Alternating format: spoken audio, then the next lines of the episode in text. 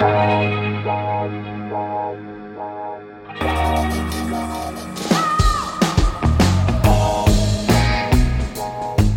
à lire, un podcast de Bernard Poirette.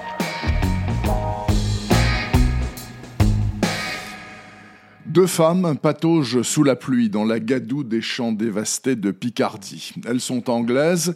Catherine Page recherche son frère, Amy Vanek, son fiancé, Edward Aslam. Nous sommes en février 1919, les canons se sont tus voici trois mois. Restent des villages rasés, des civils hagards, et des vols de corbeaux repus. Deux ans et demi plus tôt, 440 000 hommes, dont une moitié de Britanniques, sont morts ici, dans la Somme, pour gagner 100 mètres ou ne pas en perdre 200.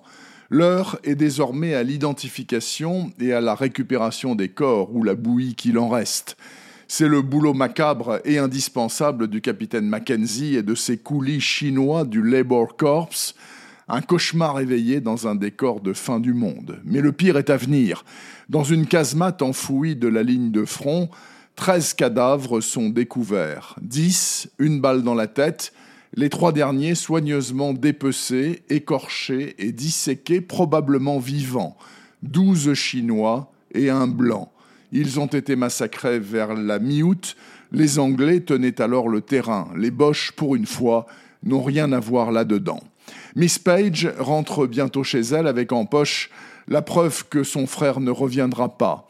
Amy reste, car son chéri est seulement porté disparu. Elle exige une preuve de mort. Sinon, rien ne l'empêchera d'espérer qu'Edward, pourquoi pas, est encore vivant. En plus, elle culpabilise, car dans le civil, il était maître d'école et donc exempté de conscription. S'il s'est engagé, c'est en partie car elle a tardé à l'épouser. S'il est mort, c'est donc à cause d'elle. Entêtée comme une mule, Miss Vanek, seule contre tous les hommes du coin qui rêvent de la voir pires, va enquêter pour connaître le destin de l'homme qu'elle aimait. Et ce qu'elle va découvrir dépasse l'entendement.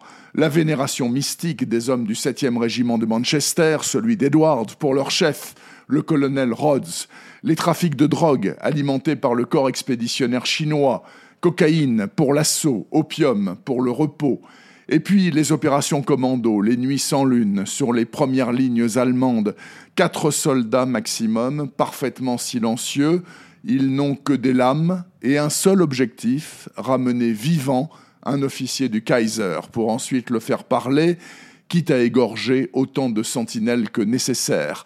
Et à cet exercice terrifiant, Amy découvre qu'Edward, son promis, son tout doux, son objecteur de conscience, était le meilleur de la division.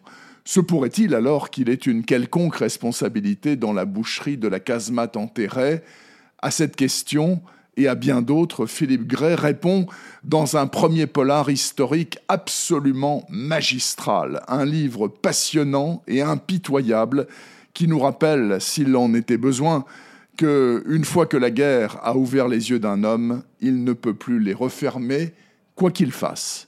Comme si nous étions des fantômes de Philippe Gray vient de sortir aux éditions Sonatine. Retrouvez le podcast C'est à lire avec Bernard Poirette sur toutes les plateformes de téléchargement.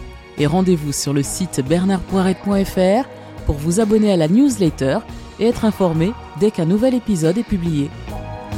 Suivez toute l'actualité du podcast C'est à lire sur les pages Facebook et Twitter de Bernard Poirette.